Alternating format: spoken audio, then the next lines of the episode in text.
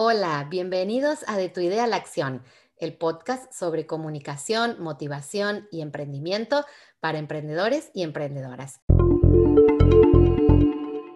Hoy los invito a disfrutar de una charla con María José del Castillo.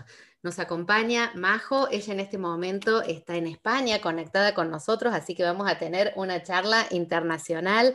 Majo es abogada y es especialista en marcas y franquicias, dos temas que son súper interesantes para el mundo emprendedor y sobre el que tenemos que conocer más y formarnos.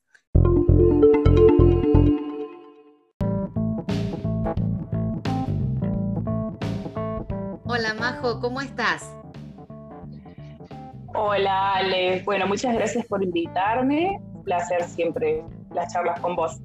Bueno, y vamos a charlar aquí para compartir con, emprendedores, con profesionales, todo esto que vos tenés para, contarnos referidos a marcas, a patentes, a franquicias, que a veces es un mundo como un poco lejano, ¿no? Para los emprendedores que empezamos intuitivamente a veces a sostener eh, un negocio.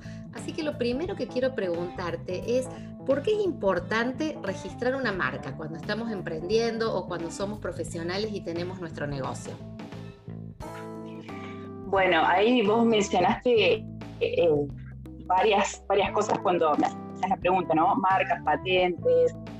Hay un sinnúmero de, intangibles, digamos, que puede tener una empresa que tienen, o sea, que son bienes inmateriales que tienen valor económico. Entonces, eh, ¿por qué es importante en este caso? Me preguntas de la marca. La marca es uno de tantos elementos que puede tener un emprendimiento y una empresa, eh, y que tiene que ver con los signos distintivos de la empresa, ¿no? Esos signos distintivos puede ser el nombre, eh, una combinación de colores, bueno, hay una serie de, hay un listado de cosas que pueden ser marcas, o lo, lo, vamos a hablar si querés. Pero bueno, en definitiva, ¿por qué es importante? Porque si estos signos te distinguen de tu competencia, ¿sí? el consumidor empieza a conocerlos, empieza a tenerlos en, su cabeza, digamos, eh, los interioriza, eh, ya te identifica como, como empresa y también como eh, es a veces un signo de calidad, ¿sí? un sello de calidad, una marca. Entonces, bueno, esos elementos que son inmateriales, para protegerlos y para seguir dándoles valor, aportándoles valor, hay que registrarlos, porque las marcas están reguladas por la ley y solo se obtienen con el registro. Entonces, ¿por qué es importante el registro? Básicamente para obtener la propiedad de ese signo distintivo, ¿no? Y una vez que lo tenemos, bueno, lo podemos custodiar, podemos ejercer el derecho de exclusividad en el uso, digamos.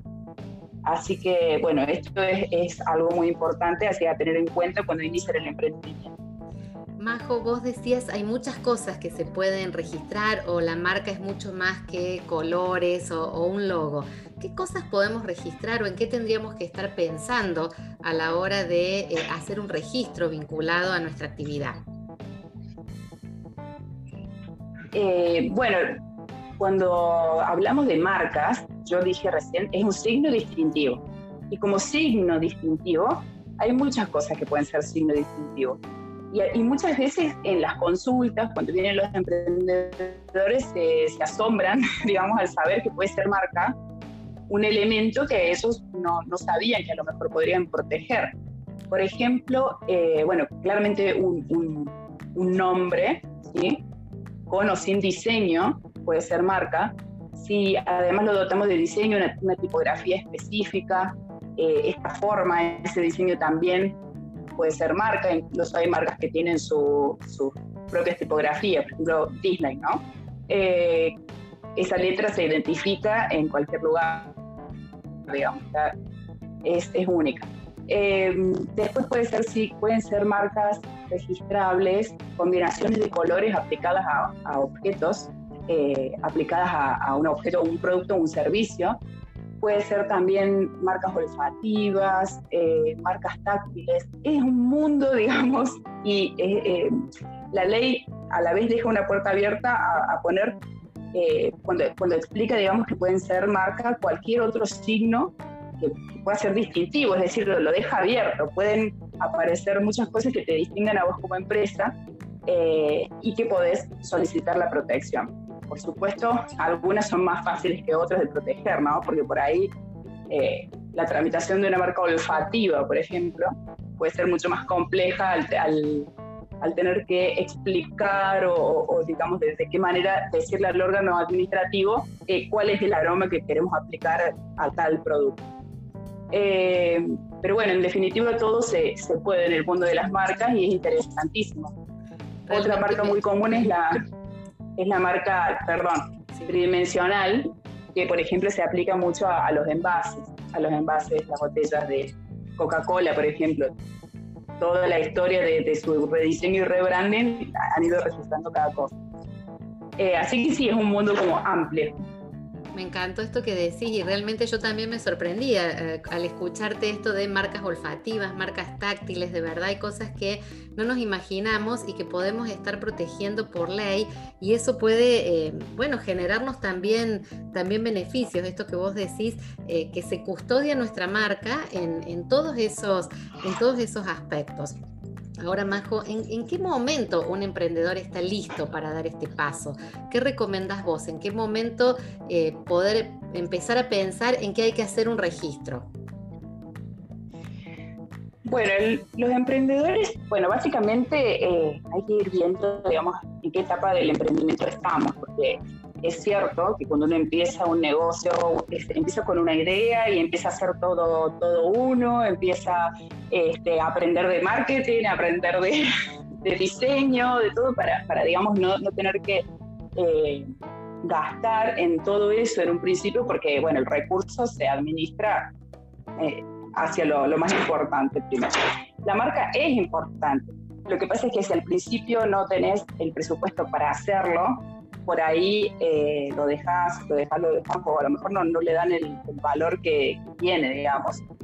Lo que puede pasar es que una vez que, que avanzás y te instalas en el mercado, ¿sí? si tu emprendimiento eh, crece, esa marca ya eh, que está en uso, digamos, no, es técnicamente marca, porque hasta que no está registrada no es marca, no tenés derecho de exclusividad, eh, pero empieza a, instalarse y la verdad que de un día para el otro, si tenés un conflicto y podés perderla, digamos, no solo perdés plata, perdés, este, clientela, porque esa marca, o sea, hay mucha gente que se te identifica de esta manera, por eso es un signo distintivo, y eh, a veces esto hace que pierdas clientes, que tengas que hacer una nueva inversión y que la verdad que es muy caro, digamos, todo lo que uno invierte en marketing, en publicidad, en papelería, cartelería, tener que bajar la cartelería con lo que, con lo que implica esa inversión.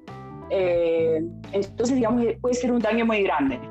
Entonces, hay que ver si cuando uno inicia, eh, el nombre o, determinados signos eh, que pueden ser marcas son muy importantes de proteger, bueno, hacer la inversión inicialmente.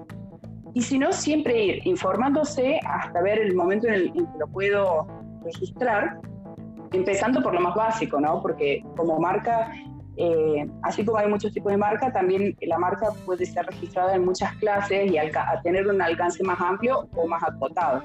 Pero bueno, empezar por lo, lo, más básico y luego a medida que se va creciendo en el emprendimiento se pueden ir agregando las demás clases. Eso eh, siempre, digamos, hay tiempo. Ahora bien, si ya el emprendedor, porque pasa algo con los emprendedores que, que a mí, o sea, lo he visto en varios clientes, se creen emprendedores siempre y no es así, porque ya la empresa empieza a crecer y, bueno, tienen ese espíritu de, emprendedor, y bueno, es como que esa transición de emprendedor a empresario, digamos, les cuesta por ahí ver que en realidad ya tienen mucha experiencia en el mercado y que la pueden capitalizar de otra manera. Entonces, en ese momento, eh, hacer un análisis de, los intangibles que tenés en tu empresa es muy importante porque además de marcas puede haber un montón de otros conocimientos técnicos o bien patentes que serían eh, los intentos. Los, exacto, los procesos, que eso también es propiedad inmaterial de una empresa que tiene mucho valor de hecho, eh, por ejemplo, en el caso de eh, querer empezar, digamos, pueden surgir posibilidades de negocio que impliquen licenciar, generar franquicias u, otro tipo de contratos cuyo objeto principal es la propiedad intelectual. Entonces, eh, hacer ese análisis y protegerse para antes de expandirse, ¿no? O sea, por lo menos estar, ese es el paso uno, digamos, como para que después eh, ese tipo de negocio que básicamente se, tienen este objeto principal no se caiga o, también no estés transfiriendo eh, algo, un derecho que no tenés. Totalmente. Muy interesante esto de poder analizarnos en qué etapa estamos, pero también saber que en cada etapa del emprendimiento, en los inicios, en una transición hacia la empresa o cuando ya nos reconocemos como empresa, hay distintas posibilidades. Majo, mencionabas el tema de las franquicias recién, entonces, em, ¿cómo se relaciona el hecho del registro de marca con eh, transformar nuestra empresa, nuestro emprendimiento en una franquicia para dar incluso posibilidades a otros a partir de lo que nosotros hemos generado? Claro, ah, me gustó ese concepto que diste, dar oportunidades a otros con lo, que uno ha generado, porque básicamente eh, en el contrato de franquicia, eso es lo que, digamos, lo principal, que haya una, una experiencia previa de quien es el franquiciante y toda esa experiencia de años de, estar en el mercado, de probar eh, con ciertos proveedores o ciertos procesos, ir mejorando cada vez más los procesos tener más, para tener más rentabilidad, etcétera, eh, lo puede aprovechar un emprendedor que quiere emprender con este tipo de, modelos, ¿no? Con modelos de franquicia. Eh, entonces, bueno, volviendo al concepto amplio de propiedad intelectual, que dije, bueno, las marcas, patentes, este conocimiento técnico, ¿sí? También es propiedad intelectual que no se registra. Entonces, ¿qué hace? Se plasma en manuales. Por ejemplo, en este caso, los manuales de franquicia eh, contienen todo ese conocimiento técnico que tiene el empresario en diferentes aspectos, ¿no? comerciales, de procesos, de compras, de distribución, etc. Y ese conocimiento, bueno, se plasma en manuales y además de, ese, de, este intangible, digamos, las marcas tienen que estar registradas, sí o sí. Entonces, si, si yo como, como, empresario quiero desarrollar mi propio modelo de franquicia, el paso uno es evaluar los intangibles, ver si tengo registrada la marca, si mis procesos, es decir, los procesos se trabajan ¿no? en el desarrollo, se hace con con una persona especialista en manuales y, es un, trabajo arduo, la verdad. Eh, pero eh, debe existir ese conocimiento, ¿no? No cualquier em, empresa que empezó hace dos meses a trabajar puede, puede decir que tiene un sistema probado de negocio, ¿no? debe haber experiencia, debe haber años eh, ahí detrás. Entonces, registrando la marca y teniendo esto, empezando, empezar a plasmar esos procesos, podemos, em, eh, digamos, crecer o, elegir este sistema para crecer eh, y expandirnos como empresa, es uno de tantos que existen, digamos, eh, donde me, o sea, aprovecho la inversión de un tercero, digamos, para ampliar mi negocio y esa persona también aprovecha de mi experiencia para generar autoempleo, por ejemplo, es un sistema de autoempleo, eh, con el asesoramiento, sabiendo que, uno tiene detrás, digamos, el apoyo y, siempre el asesoramiento y, es como, eh, no me sale la palabra que quiero decir, pero es como tener un equipo armado, digamos, que está detrás trabajando para vos, porque básicamente al franquiciante le interesa que te vaya bien. Entonces, por eso, digamos, es importante eh, armar bien el sistema de franquicia, ¿no? Bien, bien estudiado. Creo que hay una, gran hay una gran oportunidad allí para muchos emprendedores que ya tienen que empezar a verse como empresa y que tienen muchos años en el mercado. Esto que vos decís, eh, la trayectoria, la experiencia, procesos probados, un modelo de negocios que se fue transformando cada vez en algo más rentable. Así que creo que ahí hay una gran oportunidad. Exacto. Si tuvieras que dar, más eh, recomendaciones claves, si tuvieras que dar em, las, tres claves, por llamarlo de alguna forma, para alguien que quiere armar una franquicia, ¿cuáles serían esos tres puntos o quizás haya alguno más, no sé, que vos recomendarías a, a un emprendedor ya en fase de empresario, ¿sí? Para transformar su negocio, sus ideas, esta marca que ha desarrollado en una franquicia. Bueno, Eh, básicamente hay tres puntos que son fundamentales para evaluar si estoy preparado para ser franquiciante. Primero, el tema de, bueno, lo que hablamos de, la propiedad intelectual y de la experiencia, eh, de tener, eh, digamos, años en el mercado, esa experiencia plasmada, o sea, que, ya está instalada, digamos, la marca, que empieza, tiene cierto reconocimiento, que además estén registradas y, eh, y todo esto cubierto. el paso uno es tener todo registrado y tener la propiedad de, de esto que vas a, querer transferir. Luego, eh, saber que el desarrollo del modelo de franquicia, es, es, otra cosa muy importante, saber que el desarrollo del modelo de franquicia es un trabajo, un trabajo eh, que lleva tiempo no por tener experiencia simplemente puedo venir a hacer un contrato de franquicia y ya, listo, tener franquiciados, sino que le tengo que dar ese soporte realmente. Entonces, para eso, eh, el procedimiento, el, proceso de desarrollo eh, puede llevar varios meses, entre, no sé, cuatro o seis meses de trabajo con diferentes profesionales que analicen por un lado, bueno, eh, se hagan los manuales, por otro lado, se analicen los intangibles, por otro lado, eh, se trabaje con el modelo económico, eh, el plan de negocio, porque también yo tengo que hacer un plan de negocio como franquiciante, pero también para mi franquiciado, digamos.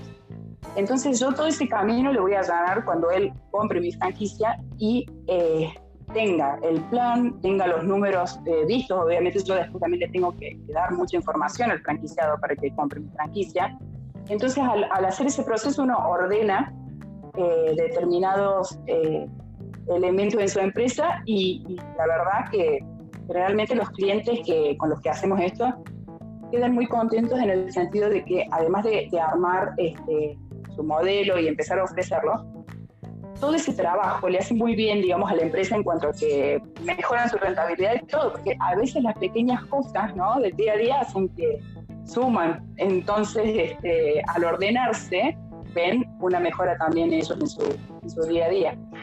Así que bueno, es, es, un mundo muy interesante. Y bueno, y básicamente este, el último tip, digamos, es saber asesorarse con, con gente que sabe, eh, ver, eh, buscar realmente evaluar, porque si uno comete el error de eh, decir que es franquiciado y empezar a vender franquicias sin todo este apoyo, la marca rápidamente va, va a morir en el mercado porque, digamos, eh, mis franquiciados van a, van a estar eh, solos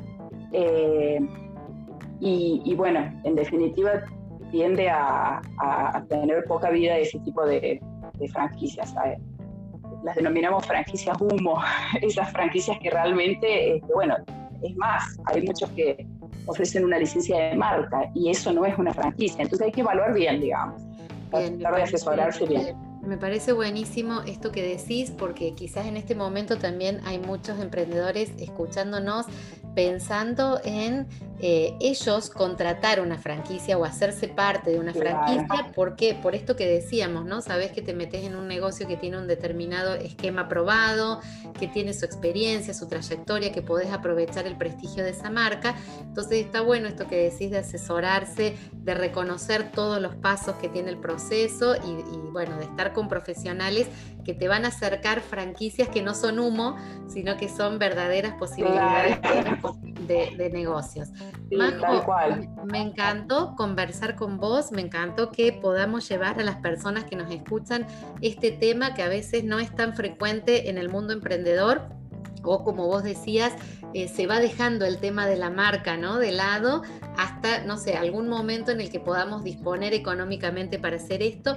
sí, o si no, lo, peor, la peor, este, la otra opción es el momento en que uno tiene un conflicto y digamos, eh, sería el peor de los casos llegar a tener que hacer el registro cuando ya tenés un problema. Eh, siempre es bueno hacer, digamos, de manera preventiva todos este, estos trámites y asegurarse, ¿no? Si uno, si uno, está queriendo emprender realmente con propósito y, con, y haciéndolo un trabajo pensando a largo plazo. Así que bueno, les recomiendo, les recomiendo eso y, y bueno, y también si quieren invertir con franquicias, algún, algún emprendedor, les recomiendo que evalúen esto que, comentaba recién, ¿no? Que vean si realmente esa franquicia, este que, esta persona que me ofrece una franquicia tiene toda esta documentación, si la ha trabajado, ¿no? Como para invertir sobre algo eh, realmente seguro, que no, eh, si bien no me garantiza el éxito del comerciante, pero me muestra que trabajó y que tiene este, todo sistematizado y me va, me va a ayudar y me va a hacer de soporte. Eh, eso es muy importante también. Me encanta. Me encantan estas recomendaciones porque son súper precisas eh, y bueno, creo que nos llevamos un montón de info para si alguien está decidido a dar esos pasos, que queden estas claves ahí bien presentes y si no, si este todavía no es tu momento, nos estás escuchando y crees que todavía falta para el registro de tu marca, ya sabes que hay un camino posible para protegerte. Majo, ¿dónde podemos encontrarte si querés compartirnos tus redes? Bueno, eh, mi página web eh, es www.marcasypatentesdelcastillo.com y bueno, en Instagram estoy como del Castillo Consultores. Eh, y ahora que estoy en España, bueno, actualmente, porque estoy trabajando con una marca que es 384 Group, que justamente lo que hacemos es eh, asesorar a cadenas de franquicias o a personas que estén interesadas en, invertir en franquicias. Eh, así que también me pueden buscar en esa, en esa página 384group.com. Genial, Majo. Ahí seguramente vamos a estar revisando más información para ampliar todo esto que nos contás. Te agradezco muchísimo que hayas participado de este podcast y todos nosotros volvemos a encontrarnos en un nuevo episodio de Tu idea a la acción.